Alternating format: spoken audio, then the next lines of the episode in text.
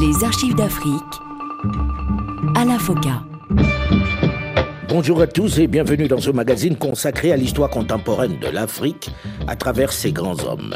Nul n'a le droit d'effacer une page de l'histoire d'un peuple, car un peuple sans histoire est un monde sans âme.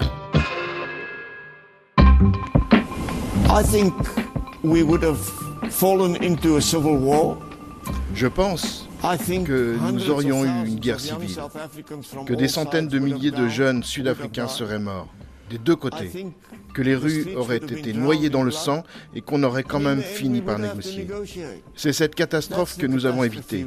Nous aurions pu nous retrouver dans une situation similaire à la Syrie actuelle si nous n'avions pas fait ce que nous avons fait à ce moment-là et au fil des années qui ont suivi, jusqu'à finalement se mettre d'accord sur notre constitution. Rares sont les figures historiques d'Afrique du Sud qui suscitent autant d'opinions divergentes que lui. Vu par certains comme l'un des principaux artisans de la fin du système de l'apartheid, ayant su éviter que l'effondrement de ce régime s'accompagne d'un bain de sang, mais par beaucoup d'autres comme le dernier chef d'un système intrinsèquement violent et injuste, celui de l'apartheid. Ce n'est pas tout. Il est perçu par certains de ses poches sur le plan politique comme celui qui a vendu le pays aux Noirs. Je dis souvent aux gens qui m'accusent d'avoir détruit le pays, de les avoir vendus, d'ailleurs, ces gens qui font partie du tiers qui a voté non au référendum, je leur dis qu'il ne faut pas comparer ce qui n'est pas comparable. Comparer leurs souvenirs de ce qui fonctionnait dans l'ancienne Afrique du Sud avec les problèmes que nous vivons dans cette nouvelle Afrique construite, c'est une fausse comparaison. La vraie comparaison devrait être à quoi aurait ressemblé l'Afrique du Sud si nous n'avions pas fait ce que nous avons fait? Et convaincu que nous aurions été totalement isolés par le monde entier et qu'une écrasante majorité des habitants d'Afrique du Sud aurait été favorable à renverser un gouvernement minoritaire qui se définissait sur la base de la race ou de la couleur. Frédéric Willem de Klerk est, que l'on l'aime ou qu'on le déteste, l'une des personnalités qui aura profondément et durablement changé le cours de l'histoire de l'Afrique du Sud.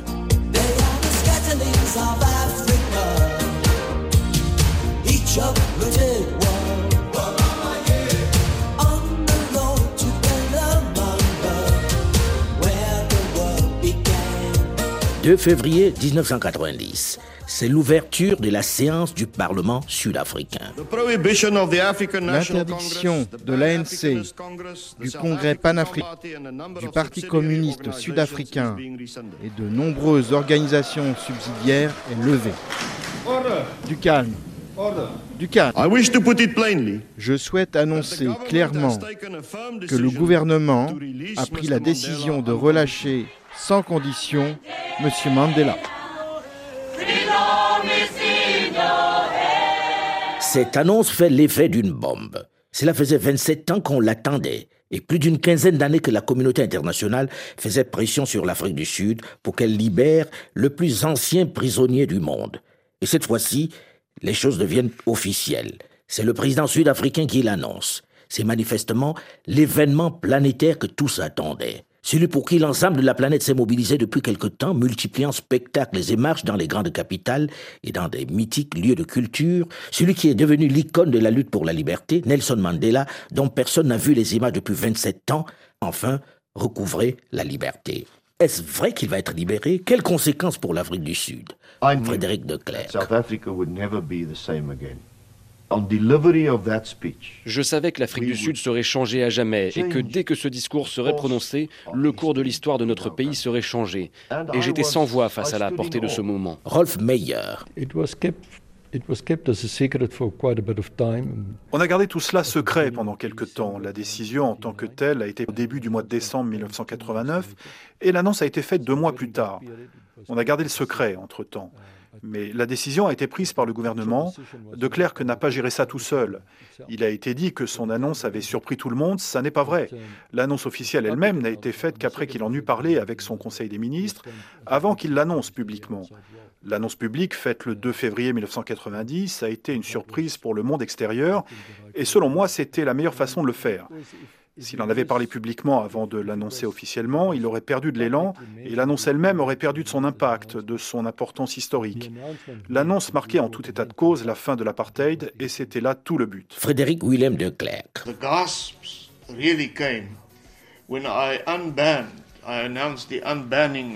Les gens ont vraiment été surpris quand j'ai annoncé la fin de l'interdiction de l'ANC, mais aussi du Parti communiste sud-africain et de toutes les organisations affiliées, dont la branche armée de l'ANC.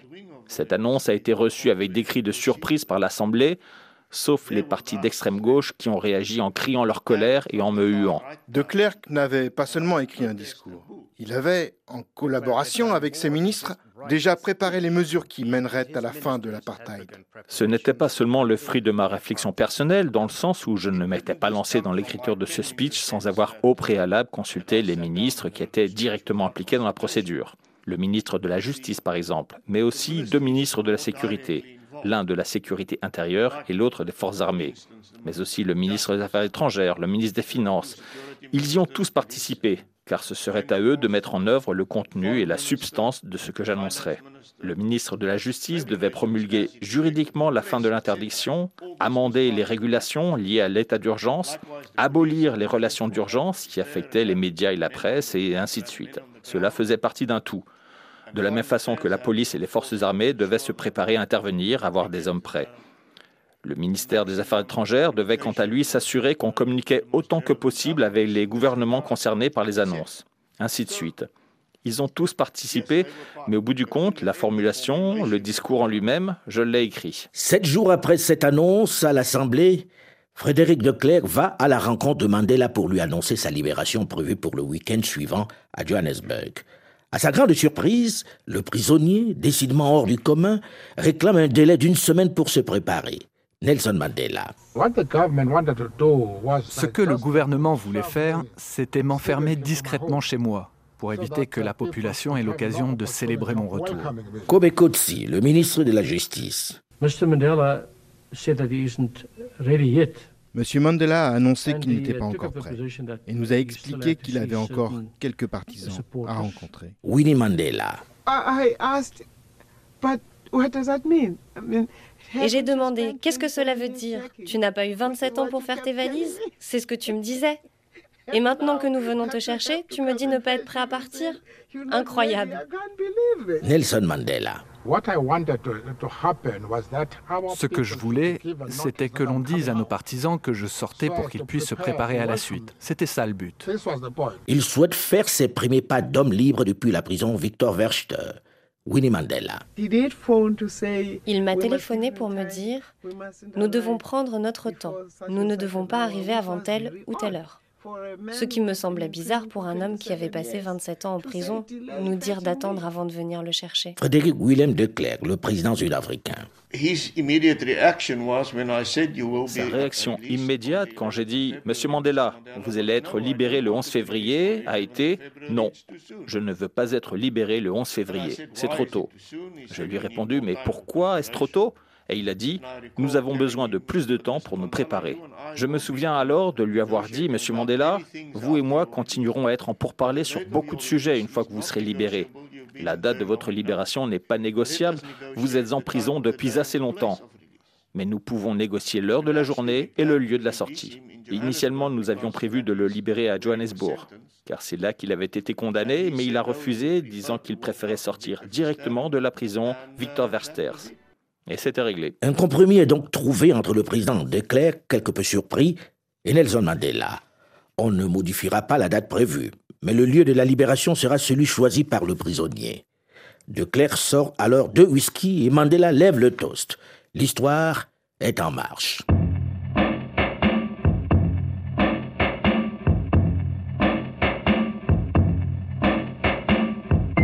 Dimanche 11 février 1990.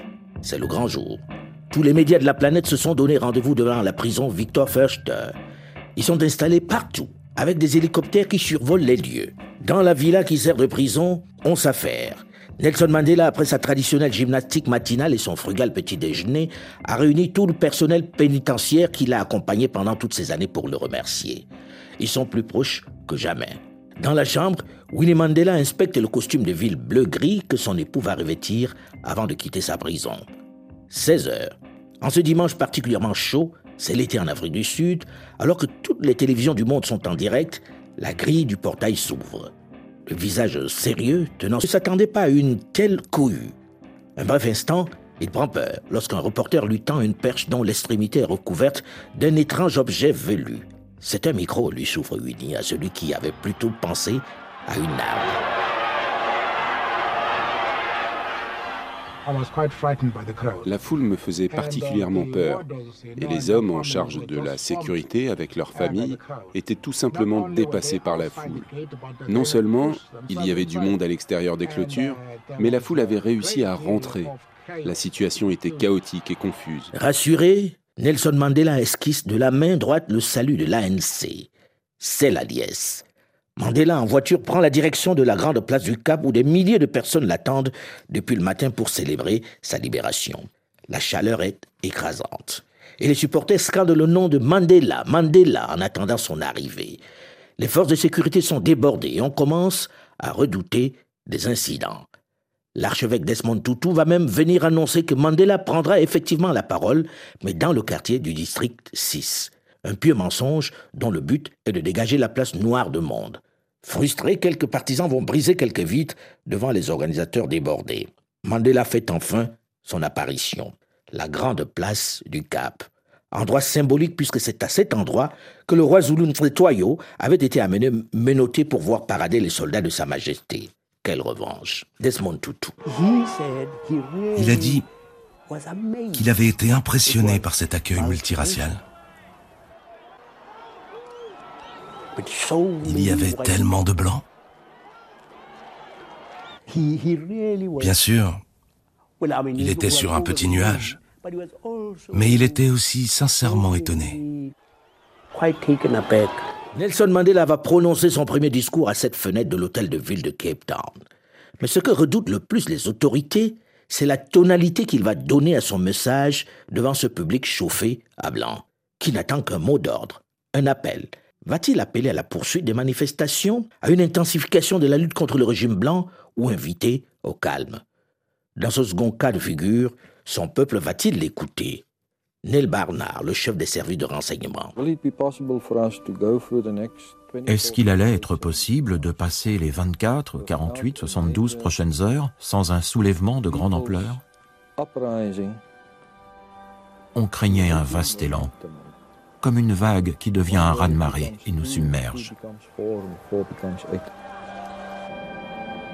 Quel va être le message de celui qui, après 27 ans, vient d'être libéré sans condition? A-t-il pris des accords secrets pour calmer les populations dans une Afrique du Sud où la violence a atteint son paroxysme?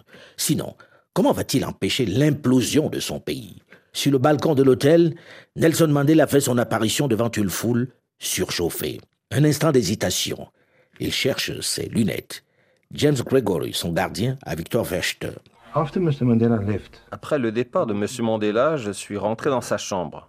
J'y ai trouvé ses lunettes posées sur sa table de nuit. Je me suis dit, ils sont partis sans prendre ses lunettes. Du coup, si vous regardez la vidéo du discours, vous voyez qu'il porte des lunettes trop grandes pour lui et qu'il doit éloigner ses notes pour mieux les lire. C'est avec les lunettes de son épouse Winnie Mandela qu'il va pouvoir lire son premier discours d'homme libre. Notre première réunion était en réalité l'occasion pour chacun de se faire une idée de l'autre, car il était déjà sûr que nous allions devoir négocier. Il était déjà clair qu'il serait libéré. Aucune date n'était fixée, aucune annonce n'avait été faite, mais nous avions commencé à discuter. Nous avons immédiatement ressenti une bonne alchimie entre nous. Malgré les désaccords que nous avons eus ensuite, je l'ai toujours respecté et je l'ai toujours apprécié en tant qu'homme. Il était une personne magnanime, pleine de compassion. Il n'était pas seulement un visionnaire, pas seulement un grand leader, mais il était surtout une personne très, très humaine. Mandela va rappeler son engagement pour la paix et la réconciliation avec la minorité blanche du pays, élevée dans la crainte d'une guerre civile. Bonjour, Nelson Mandela est libre, mais l'apartheid est toujours debout et la férule policière ne s'est pas relâchée en Afrique du Sud. La preuve, 19 personnes sont mortes hier dans tout le pays et 37 autres blessées. Hier après-midi, au moment même où Nelson Mandela sortait de prison après 27 ans de détention et où il roulait en voiture vers le Cap, les policiers ont tiré sur des jeunes gens dans la ville et ont tué 4 personnes. Peu après, Nelson Mandela devant une foule immense est monté au balcon de l'hôtel de ville de Cape Town, balcon pavoisé aux couleurs de l'ANC, le National Congress, l'organisation fondée par Mandela. Le leader noir n'a pas varié un iota de ses convictions. Écoutez cet extrait où il continue de prôner la lutte armée. Nelson Mandela, tel qu'en lui-même, la prison ne l'a pas changé.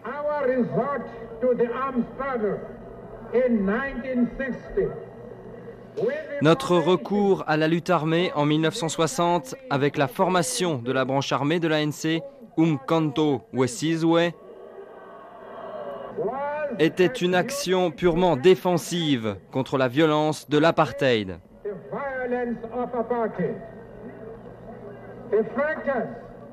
Les facteurs qui rendaient nécessaire la lutte armée existent toujours aujourd'hui. Nous n'avons pas d'autre solution que de continuer.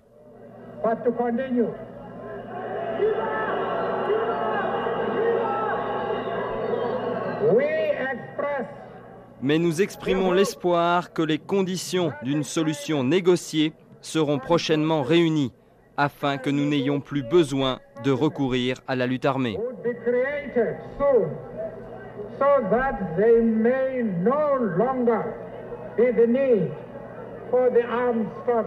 Si les autorités sud-africaines, pas vraiment surprises par ce discours, redoutent le chaos, au plan international, l'on salue plutôt la libération de Mandela. C'est le début d'une nouvelle vie en Afrique du Sud. Cette libération a suscité tellement d'espoir tant en Afrique du Sud que dans le reste du monde. Mais elle inquiète les millions de partisans de la nation blanche, de la suprématie blanche, qui ont lutté jusqu'au bout pour empêcher ce moment. Frédéric de Clerc, le président qui a permis ce changement, qui a suscité cette révolution, doit à présent faire face aux siens qui s'inquiètent. Il doit également organiser, structurer cette nouvelle Afrique du Sud. Il a sur lui le regard de la planète entière. Quel est son plan? Quelle est sa stratégie pour éviter l'implosion? Frédéric William de Klerk est né à Johannesburg en 1936. Il est le fils de Jan de et d'Hendrina Cornelia de. Sa famille, dont le nom dérive du patronyme français Leclerc, Leclerc est d'origine huguenote. Elle s'est installée dans le pays en 1686 et a participé à plusieurs événements dans l'histoire africanaire. En 1838, trois membres de la famille de Clerc sont tués avec rétif dans le Kral du roi Zulu d'Igan. Plus tard, durant la Seconde Guerre des Bourgs, de 1899 à 1902, le grand-père de Frédéric William de Klerk est fait prisonnier à deux reprises par les Britanniques avant de devenir l'un des membres fondateurs du Parti national en 1914. Le Parti national qui a mis en place le régime de l'apartheid à partir de 1948. C'est dans ce cadre que grandit le jeune Frédéric William de Klerk, un cadre dans lequel la ségrégation est la règle, une idéologie raciste fondée sur un mythe les Blancs constitueraient le peuple élu et se trouveraient menacés par le métissage et la population noire beaucoup plus nombreuse. Frédéric Willem de Klerk est plutôt bon élève. Il est lycéen à Krugersdorp, dans la banlieue de Johannesburg, avant d'obtenir son diplôme en droit avec mention de l'université de Potchefstroom en 1958. C'est durant ses études universitaires qu'il adhère au Parti national et devient membre de Broederbond, il se lance en politique en 1972 en se présentant aux législatives partielles à Vereeniging. Il est aisément élu député, bénéficiant de l'appui du Premier ministre John Foster, un ami du père de Frédéric. Il est nommé chef de la communication du Parti national du Transvaal en 1975. Mais il va très rapidement être confronté, témoin direct de la dureté, à la violence du gouvernement auquel il appartient dans l'année qui va suivre, comme nous le verrons dans une dizaine de minutes dans la suite de cette série d'archives d'Afrique spéciale, Frédéric Willem de Klerk, juste après une nouvelle édition du journal sur Radio France Internationale. Restez à l'écoute et à très vite.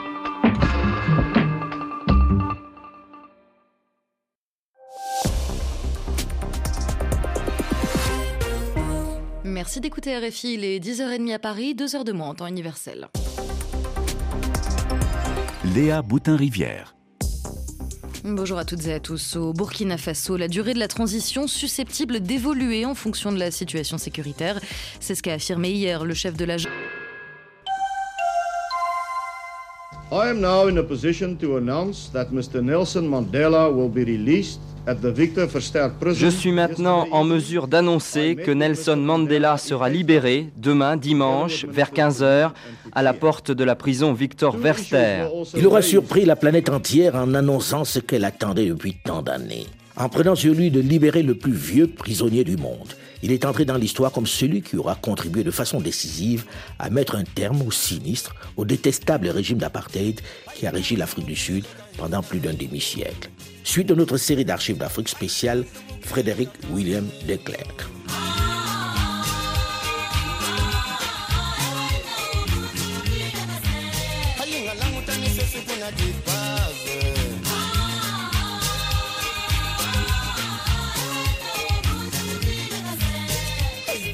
Après une fulgurante ascension au sein du National Party, dont son grand-père est l'un des fondateurs, Frédéric Willem de Klerk, en ses débuts de la décennie 70, est désormais un notable qui compte.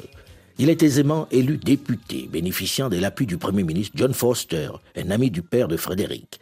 Le jeune parlementaire va être nommé chef de la communication du Parti national du Transvaal en 1975. Nous sommes à la veille d'un événement qui va ensanglanter l'Afrique du Sud noire.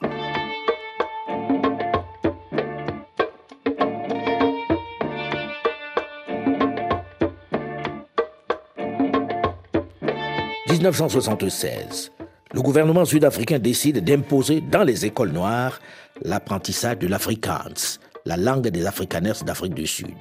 Cette langue qui représente de façon criarde la suprématie du blanc et qui est perçue comme la négation des langues zoulou et autres n'est pas du tout acceptée par les élèves noirs. Des mouvements s'organisent pour s'opposer à l'instauration de cette pratique colonialiste. Steve Biko, qui est assigné à résidence, milite aussi pour que cette mesure ne soit pas appliquée. L'important, c'est de ne pas accepter leurs restrictions. C'est pour ça que les jeunes de Soweto qui refusent les cours en Afrikaans ôtent de leur esprit des chaînes que personne ne pourra leur remettre. 1976. Des centaines de jeunes de Soweto, la cité noire, sont descendus dans la rue pour manifester contre l'obligation d'apprendre la langue afrikaans. Le décret signé par M.C. Bota ministre de l'Administration, du Développement et de l'Éducation bantou, dispose que l'afrikaans serait la langue de l'enseignement à égalité avec l'anglais dans toutes les écoles noires. Le directeur régional de l'éducation bantou pour le Nord Transvaal, Erasmus, informe alors les directeurs des écoles que dès le 1er janvier 1975, l'afrikaans serait la langue de l'enseignement pour les mathématiques, l'arithmétique et les études sociales de niveau 5, la septième année en somme. L'anglais serait la langue d'enseignement pour les sciences en général et les sujets pratiques tels que les arts ménagers, la couture, la menuiserie, la ferronnerie, l'art, les sciences agricoles. Les langues autochtones ne seraient utilisées dès lors que pour l'enseignement religieux, la musique et la culture physique. Tiens donc. Il faut dire que l'association de l'Afrikaans à l'apartheid avait incité les Noirs d'Afrique du Sud à préférer l'anglais, y compris dans les bantoustantes où l'anglais avait le statut de langue officielle aux côtés des langues autochtones l'anglais était préféré parce qu'elle était une langue internationale, utilisée également dans le commerce et l'industrie. Dans les faits, les écoliers et étudiants blancs sont globalement enseignés dans leur langue maternelle du fait de l'homogénéité linguistique des habitants des quartiers où ils habitent et des écoles qu'ils fréquentent. Pour justifier le décret, Poon Johnson, le vice-ministre de l'Éducation bantou, déclarait qu'un homme noir peut avoir à travailler dans une ferme ou dans une usine. Il peut avoir à travailler pour un employeur anglophone ou de langue afrikaans et doit pouvoir comprendre ses instructions. Pourquoi devrions-nous commencer maintenant à se quereller à propos de la langue d'enseignement pour les personnes de race noire?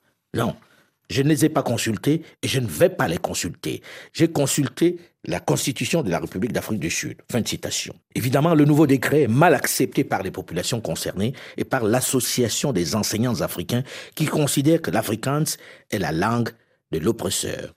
C'est pourquoi dès le 30 avril 1976, les enfants de l'école junior d'Orlando West, un quartier de Soweto, se mettent en grève, refusant d'aller à l'école. Leur mouvement s'étend alors durant le mois de mai à d'autres écoles de Soweto pour demander le même traitement que les écoliers blancs. Le 13 juin, un comité d'action est constitué qui décide d'organiser un grand rassemblement pour le mercredi 16 juin avec le soutien du mouvement de la conscience noire. Entre 10 000 et 20 000 écoliers et étudiants noirs se rassemblent dans la matinée pour protester contre l'obligation qui leur est faite de suivre l'enseignement en afrikaans. Ils se réunissent autour de banderoles et ont pour but de protester et d'exprimer leurs opinions pacifiquement, ainsi que d'éviter tout affrontement avec la police. Beaucoup de ceux qui vont manifester ne savaient même pas d'ailleurs qu'ils allaient le faire quand ils sont arrivés à l'école le matin. Le défilé, planifié par le comité d'action de Soweto, doit les emmener de leurs écoles à Orlando Stadium.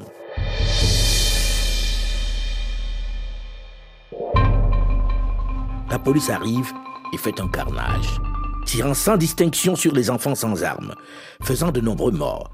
Certains ne vont même pas hésiter à tirer sur d'autres gosses qui transportent difficilement la dépouille de leurs frères ou sœurs abattus. C'est le massacre de Soweto. Pourtant, dans les premières heures qui vont suivre cette boucherie humaine, la presse sud-africaine va s'arranger comme d'habitude pour minimiser les faits, faisant même passer les policiers génocidaires pour de pauvres victimes. Et plus grave encore, certains journalistes occidentaux vont tomber dans ce gros piège tendu. Voici un commentaire écouté à l'époque sur France Inter. Il faut dire qu'il est fait quelques instants après les émeutes. Mais tout de même. Six personnes au moins ont été tuées et une quarantaine d'autres blessées dans un faubourg africain de Johannesburg, en Afrique du Sud. Parmi les victimes, des policiers qui essayaient de disperser les manifestants noirs qui s'étaient regroupés au cours d'une des écoles de ce faubourg et qui protestaient contre le système de l'enseignement et Franck, correspondant sur place de la radio suisse romande. Le responsable des opérations de police à Soweto, la situation dans la ville noire proche de Johannesburg, où vivent plus d'un million d'Africains, est extrêmement grave. Personne ne semble, après une journée de troubles, être capable de dresser un bilan précis des accrochages qui ont mis aux prises plus de 10 000 lycéens et d'importantes forces de police. Six personnes au moins, dont deux policiers, auraient été tuées. Sur le plan matériel, les maisons détruites, les voitures brûlées ne se comptent plus. Le centre de Soweto était en fin d'après-midi toujours en main des émeutiers. La police, en effet, s'est retirée des quartiers tenus par les étudiants après les échauffourées de ce matin et du début de l'après-midi. Il y a quelques instants, un porte-parole des forces de l'ordre admettait même que la tension continuait de monter. Un appel était lancé à tous les Blancs qui auraient pu encore se trouver à Soweto de quitter la ville immédiatement. Pauvres policiers, pauvres gouvernements blancs d'Afrique du Sud, pauvres blancs victimes de l'extrémisme noir, aurait-on envie de dire après avoir écouté cet extrait? Il est, c'est vrai, quelquefois difficile de se réécouter après une telle bavure. Enfin, ceci doit nous amener, nous journalistes, à un peu plus d'humilité et de certitude. C'est parfois affligeant d'écouter de telles inepties. J'espère qu'il s'est écouté après. Enfin, toujours est-il que ces événements de Soweto vont être la première grosse bavure de l'administration raciste sud-africaine. Puisque très tôt, les photos prises durant le carnage vont apparaître et faire démentir la version du gouvernement. Des photos qui vont faire le tour du monde et qui vont être exposées un peu partout et s'étaler dans la presse mondiale.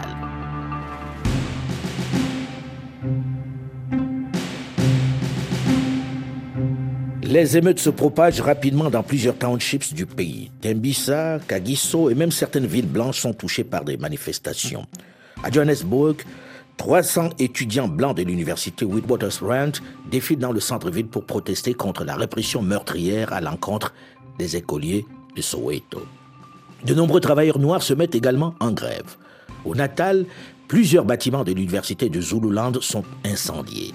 Si la violence ne cesse à Soweto que le 18 juin 1976, le reste du pays est gagné par les émeutes. En août, 33 personnes sont tuées lors d'incidents à Port Elizabeth, tandis que 92 autres sont tuées dans les townships du Cap entre août et septembre. La répression du gouvernement est sévère et les chefs des partis noirs comme celui de la conscience noire, Steve Biko, sont arrêtés.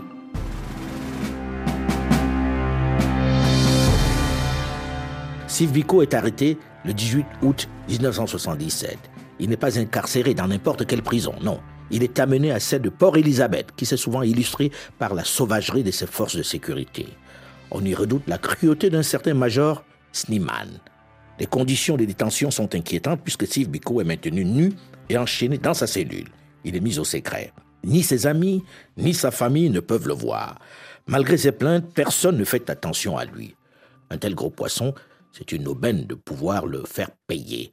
Personne ne verra plus le leader de conscience noire jusqu'à ce jour du 12 septembre 1977 où les autorités annoncent la nouvelle de sa mort. Selon Jimmy Kruger, le ministre sud-africain de la Justice, Steve Biko est décidé des suites d'une grève de la faim entamée le 5 septembre. C'est-à-dire sept jours plus tôt. Le ministre de la Justice le dit d'ailleurs avec une certaine arrogance dans le ton. En réalité, Steve Biko est mort d'une grève de la faim. Nous avons tenté de le nourrir par intraveineuse avec un tube dans le bras. Je n'y connais pas grand-chose, je ne suis pas médecin. Mais ce ton arrogant qui va faire exploser de rire le Congrès sud-africain montre bien que ce ministre de la Justice qui jubile ne mesure pas encore l'ampleur réelle de la popularité du jeune défunt. Après ce moment de stupeur et d'émotion, c'est la colère. Grâce aux photos de Donald Woods qui montrent les traces de torture sur le corps du leader de conscience noire, l'administration doit faire face aux protestations de milliers de sympathisants qui exigent de savoir les circonstances de sa mort. Cette fois-ci, Jimmy Kruger, le ministre de la Justice, se rétracte. La nouvelle version dit que Biko est mort des suites de blessures qu'il s'est fait en se débattant aux mains de la police. Argument qui ne convainc personne. Devant les pressions internationales et nationales, une pseudo-commission d'enquête est mise sur pied pour établir les circonstances réelles de sa mort. Là encore, malgré l'évidence qui montre que Steve Biko a été tué par les coups de ses geôliers, la justice prononce le non-lieu.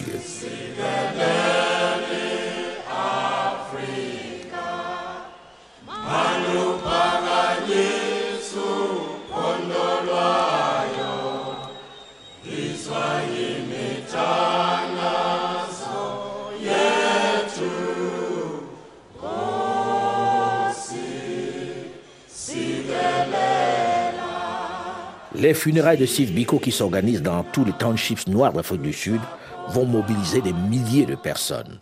La police qui craint les émeutes est sur les dents. Elle va même procéder à quelques arrestations et empêcher de nombreux sympathisants de Soweto de se rendre à King Williamstown dans l'est de la province du Cap où ont lieu ces funérailles. Nous sommes ici pour pleurer l'un des enfants les plus chéris de la terre d'Afrique. J'aimais Steve Biko, mais je déteste le système qui l'a tué.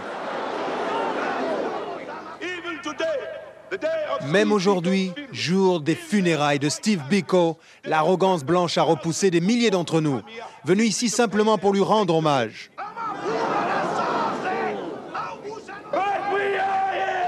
Mais nous sommes là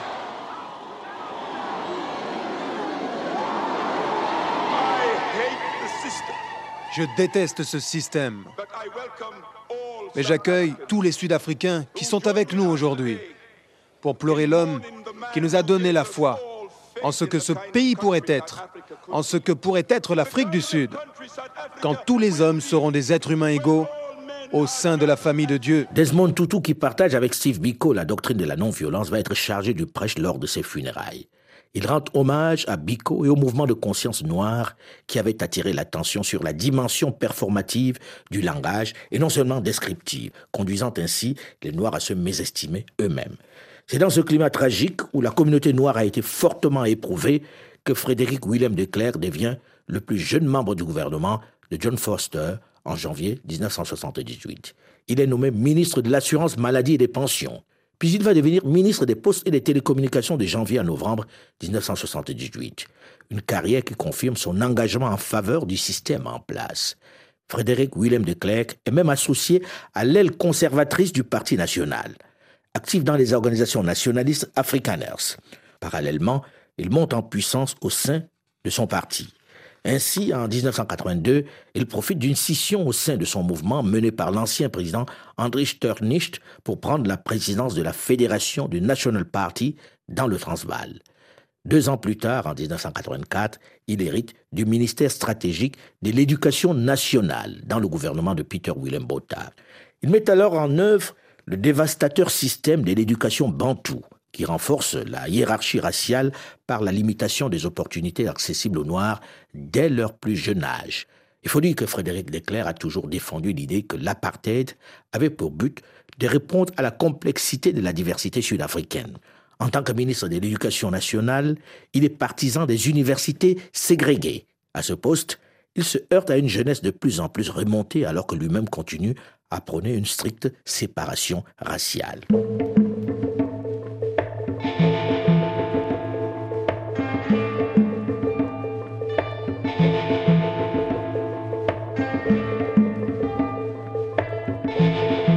1er juillet 1985, Frédéric William de Clercq devient le président du Conseil des ministres au Parlement et chef de la Chambre blanche du Parlement le 1er décembre 1986.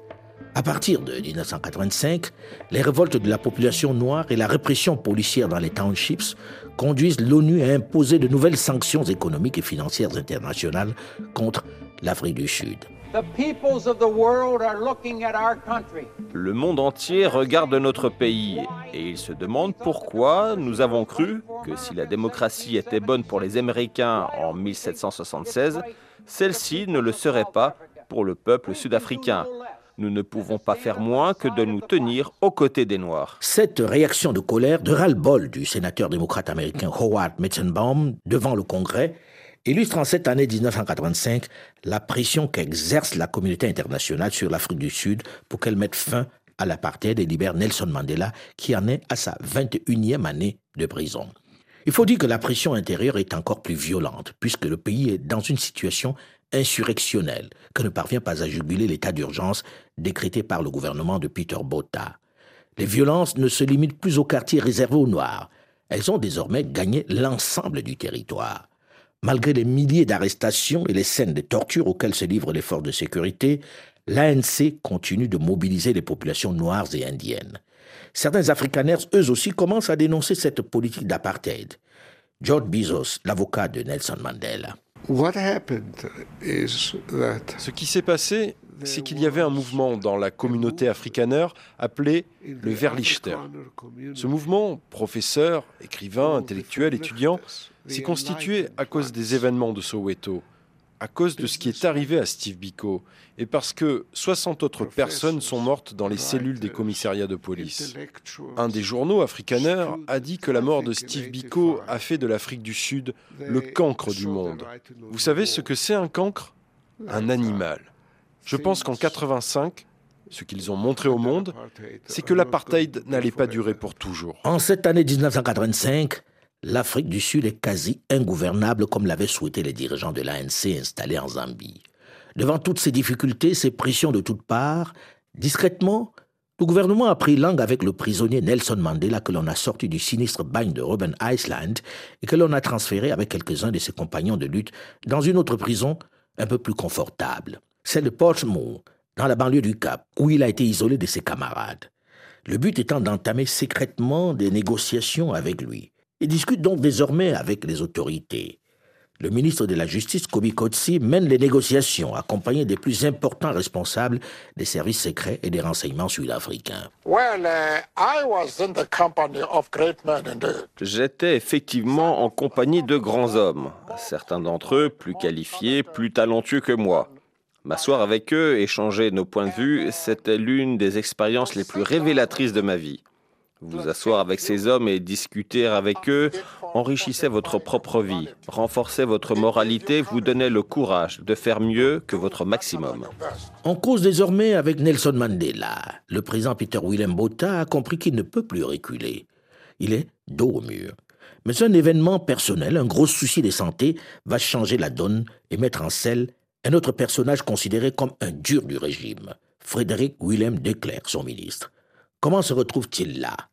Et qu'est-ce qui va faire basculer cet apparatchik conservateur? Jusque-là, rien dans son passé ne semblait indiquer l'ombre d'un esprit de réforme. Comment va-t-il devenir l'artisan de la paix et de la fin de l'apartheid? On en parle la semaine prochaine dans la suite de cette série d'archives d'Afrique spéciale Frédéric Willem de Klerk. Mais vous pouvez d'ores et déjà réécouter cette émission sur le site de RFI, à la rubrique podcast ou sur le site archivesdafrique.com ou tout simplement sur votre téléphone portable en téléchargeant gratuitement l'application Archives d'Afrique sur Google Play ou sur iTunes. Delphine Michaud, Olivier Raoul et Alain Foucault, nous vous donnons quant à nous rendez-vous la semaine prochaine, même heure, même fréquence. Dans un instant, une nouvelle édition du journal sur Radio France Internationale. À très vite.